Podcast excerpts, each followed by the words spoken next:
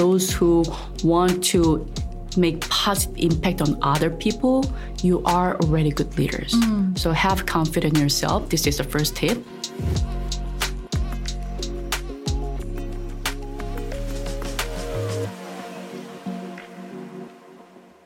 嗨，各位 Care 的听众，欢迎回到 Leading Ladies 的单元。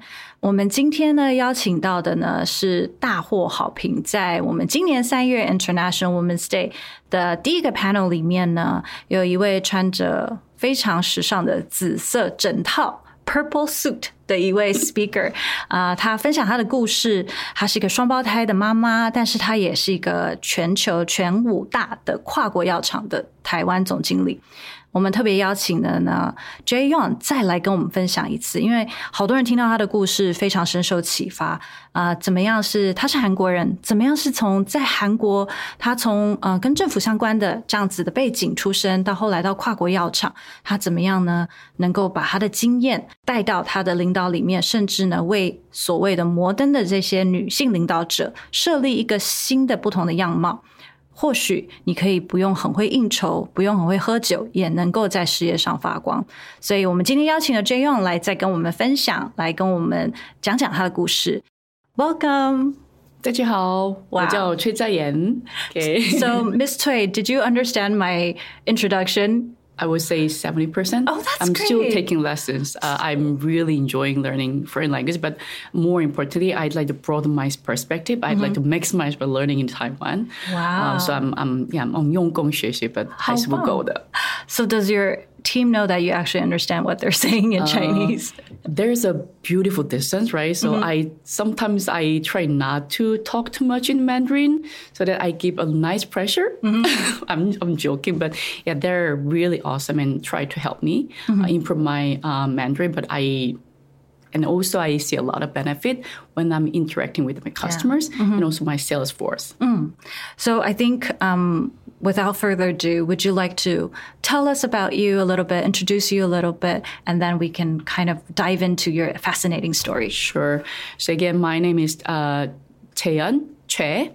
Uh, I'm originally from Korea, but I have honor to lead uh, MSD Taiwan. Uh, MSD Taiwan is uh, the branch office of Merck, so it's known as a Merck in the United States and Canada. So that is one of the very well-respected pharmaceutical company, which was founded in 1891. Yeah, and, um, and we uh, are committed to discovering, delivering, and providing um, our the innovative medicine and vaccines and animal health products. Over 200 years.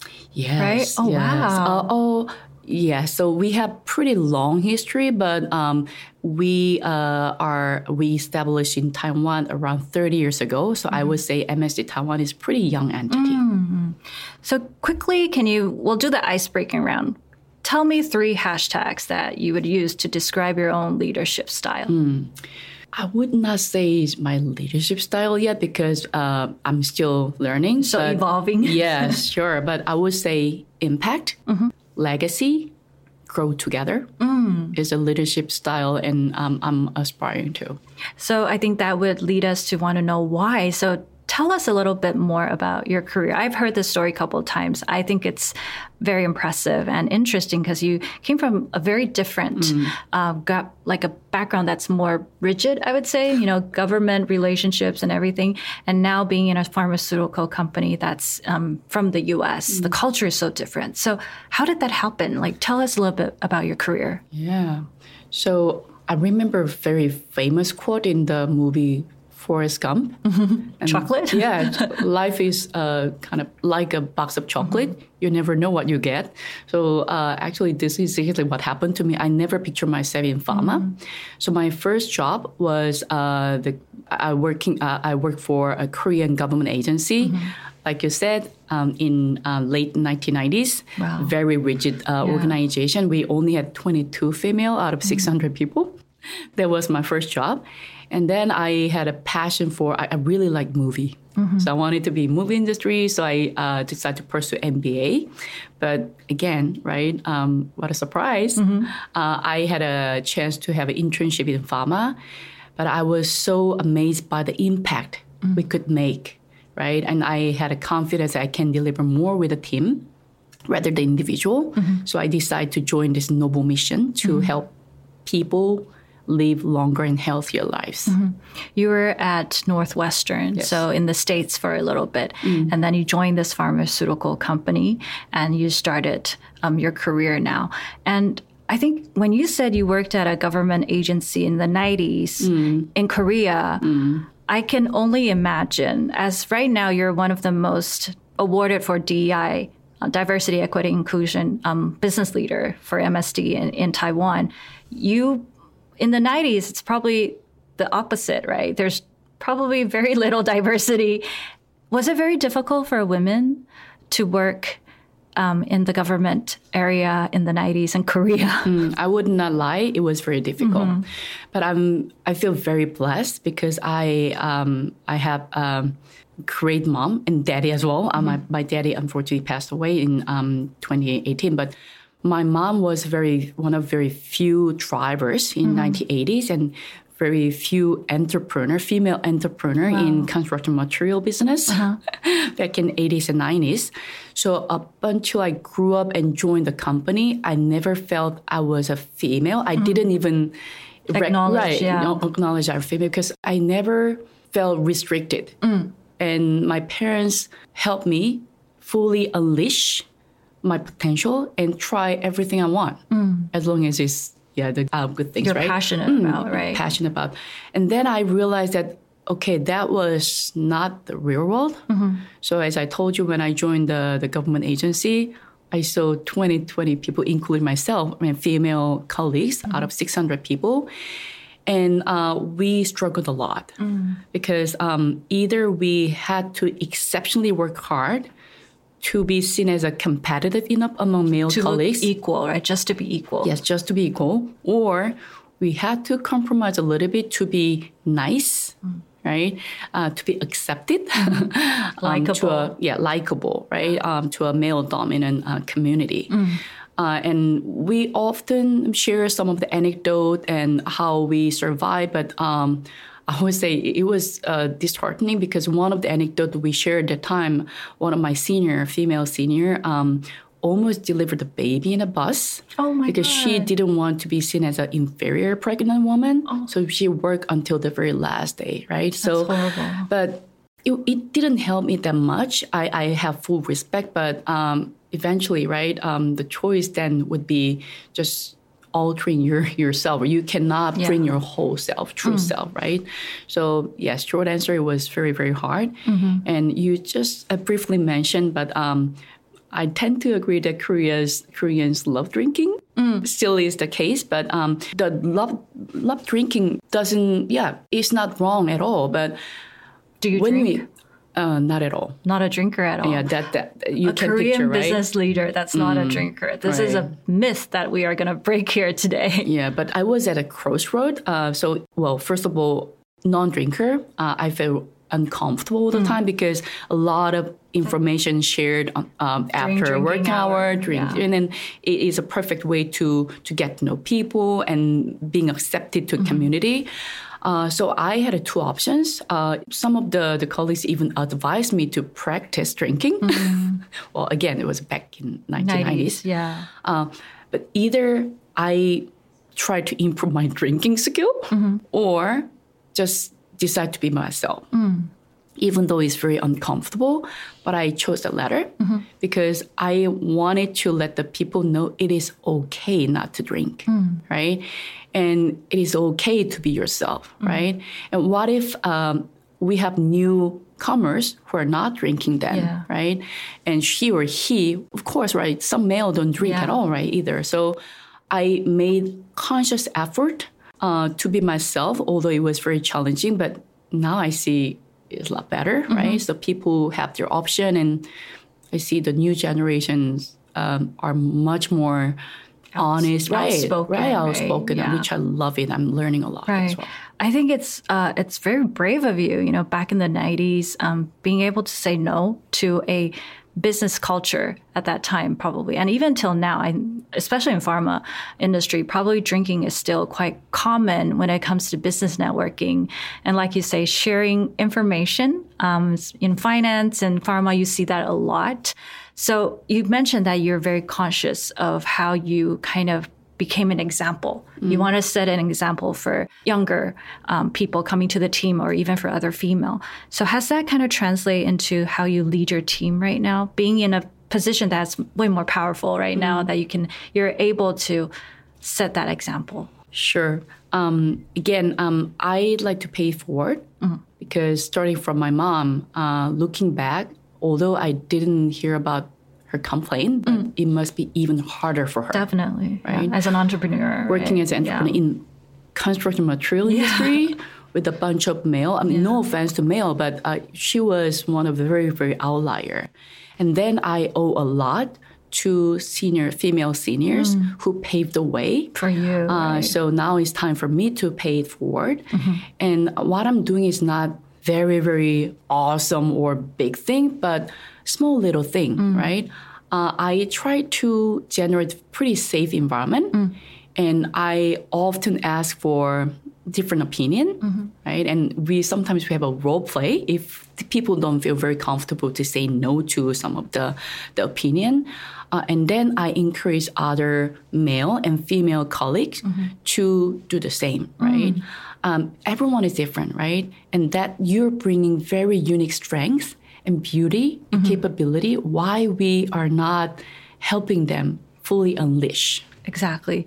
I think one thing you mentioned was um, having that environment of trust, uh, having psychological safety for your team, mm. um, because you kind of foster that through your own um, leadership.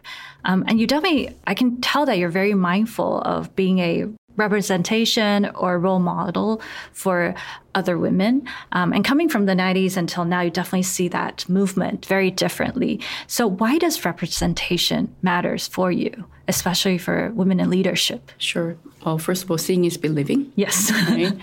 and um, when I listen to real cases, real challenges, I felt a lot more comfortable mm. because uh, sometimes I was hesitant to show my vulnerability.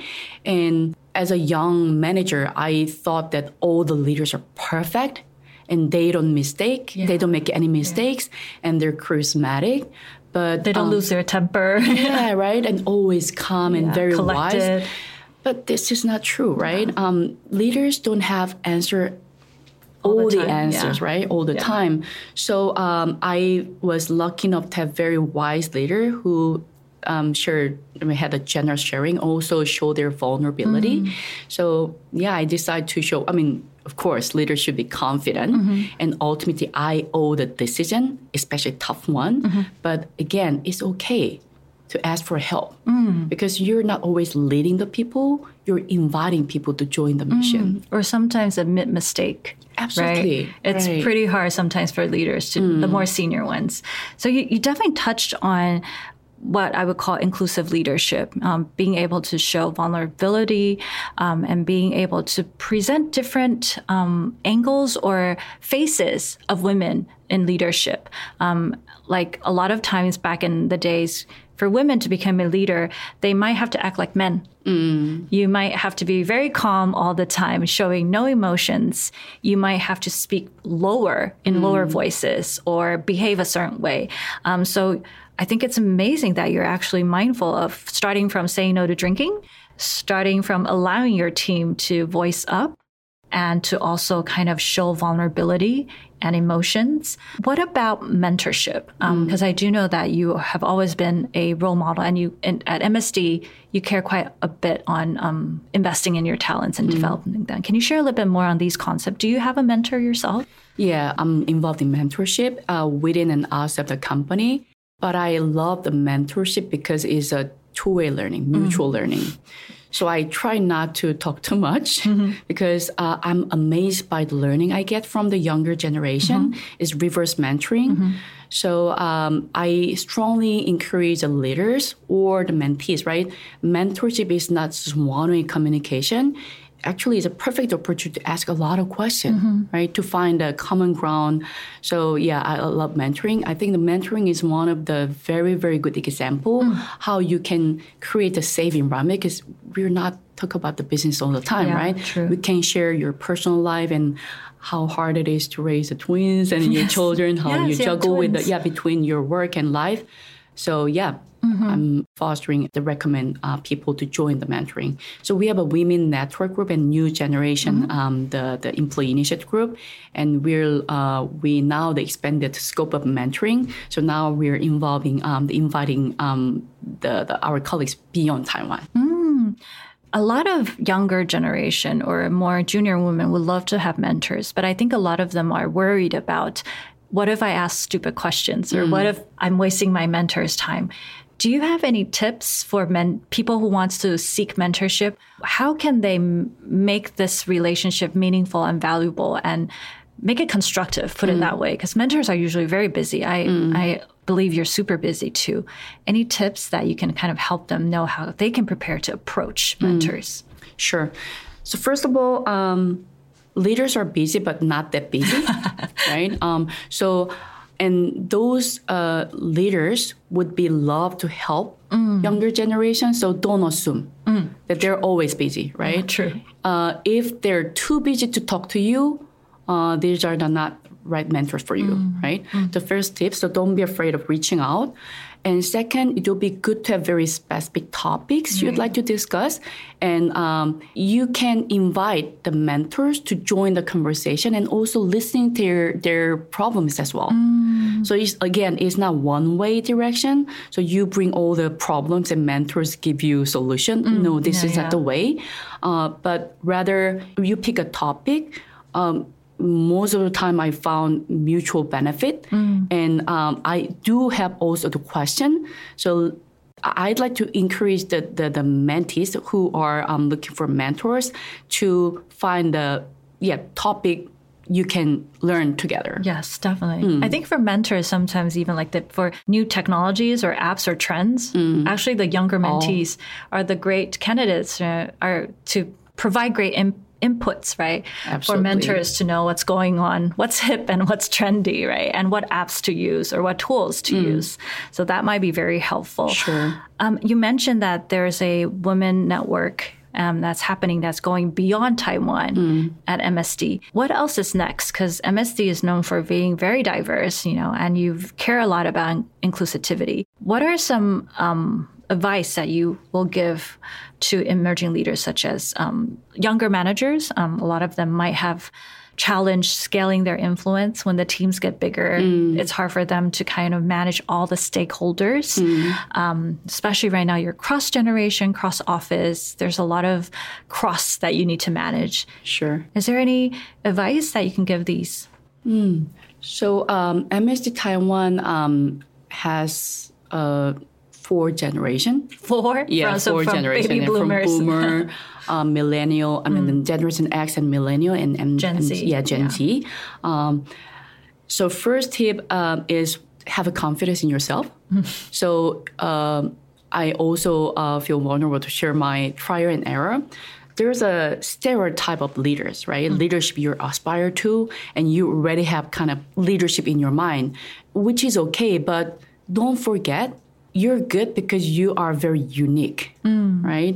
So don't try to mimic. Although we have a lot of leadership training and leadership, like uh, yeah, the lesson and so on. But eventually, know yourself and listen to your heart and find your own unique way um, to to lead the people. That's the first thing. them, right? Yeah. because we spend so much time in um, learning from others, but not just listening to yourself. Not knowing yourself, right. Right. Not. I think we are spending our entire life getting to know ourselves. Right. We, we get to know ourselves through other people, through interactions. And you're absolutely right that actually the leadership that fits you is something that it's a soul, self-searching journey. Sure. right? So those who are listening to the podcast and those who want to make positive impact on other people, you are already good leaders. So have confidence in yourself. This is the first tip. And second, I try to uh, invite people to aspiration. So we got here together for aspiration. We know uh, we can de- we can deliver more mm. than me Yourself, right? in yourself. So if our focus, our north star is aspiration, then most of the time, different well, the people have conflict with a different perspective, opinion, but you have to be very clear about what we want to achieve as a mm. team, right? So focus on aspiration is very important. And another tip I would like to give is focus on collective growth. I've seen um, very diverse people, different background, but one thing in common, uh, they want to be better version of themselves. Invite them. I mean, you're learning from them as well because you want to be better version of yourself as well, right? How do you, can you give an example of how do you invite them? Like, do you verbally just, you know, encourage them to come join you, do something out of their comfort zone, or how do you invite them? Sure. So one of the example we're we're doing right now. So uh, personally, I believe the uh, the potential with Taiwanese talents is great, but sometimes we're a little bit self-limiting or self-regulating. So I intentionally put a very ambitious goal for the company. Oh, okay. So we'd like to touch more than 1 million people annually by 2027. Uh, we're touching roughly 500,000. Uh, thousand. We'd like to double the people, right? Double the number of people. So I made it very visual. Wow. So I talked. You put the numbers yeah, up there? um, no, um, actually, North Star, we have a dedicated room for aspiration, and it's an open door, so people cannot miss it. And then uh, we have name for aspiration, Jade Mountain Aspiration, so highest mountain in, In North Taiwan, Asia. yeah. So I make it very, very visual and tangible, and I try to link what you're doing Ah, to the, our aspiration. Right. Because uh, the the beauty of aspiration is well, you're having aspiration fancy, but if we cannot link what you're doing today with aspiration, I don't feel engaged, right? Right. So we have aspiration, but we have a yearly achievement objective. Mm-hmm. But I encourage them to link to their own job Mm-hmm. so that they know Mm. they're part of this aspiration. they feel relevant, Yes. right? Sometimes when the organization is a bit big, you might feel like my contribution, I can't see what I'm, what my impact is. And by doing that, you kind of make them see that they're also important to do that. Wow. Then, uh, so aside from, you know, joining their, their, themselves to aspire, right? What else do you do to invite them, you know, to Sure. grow? So I try to make our expression very real Mm. and very visible Mm-hmm. and tangible. So we have a patient day. Mm. So um, basically, we joined this company for noble mission, but uh, sometimes we forget, right, on a busy day that uh, what kind of impact we're making. Mm-hmm. So we uh, decide to serve patient um, at least uh, on a regular basis, right? And we have an annual um, the patient day. So basically, we are volunteering for helping patient. Mm-hmm. And um, so this year we're gonna help uh, the patients uh, dance competition. Oh, wow. So there's a dance competition among the breast cancer patient and caregiver, Uh-huh. and we uh, decide to volunteer for that event to help the um, the, the people together. So actually, like people at your team, they can really see how what your everyday thing that you're doing, the farm, the medicines that you're actually helping these patients there, how that impact their lives. Try Right? not to forget our mission, Right. Mm-hmm. why we joined this um, group, Company, right? We talked a lot about MSD, about your career, um, and that about your leadership mentorship. You're also a mother of twins, a working mother of twins. So what's next for you? Because um, you love movies and you love to learn.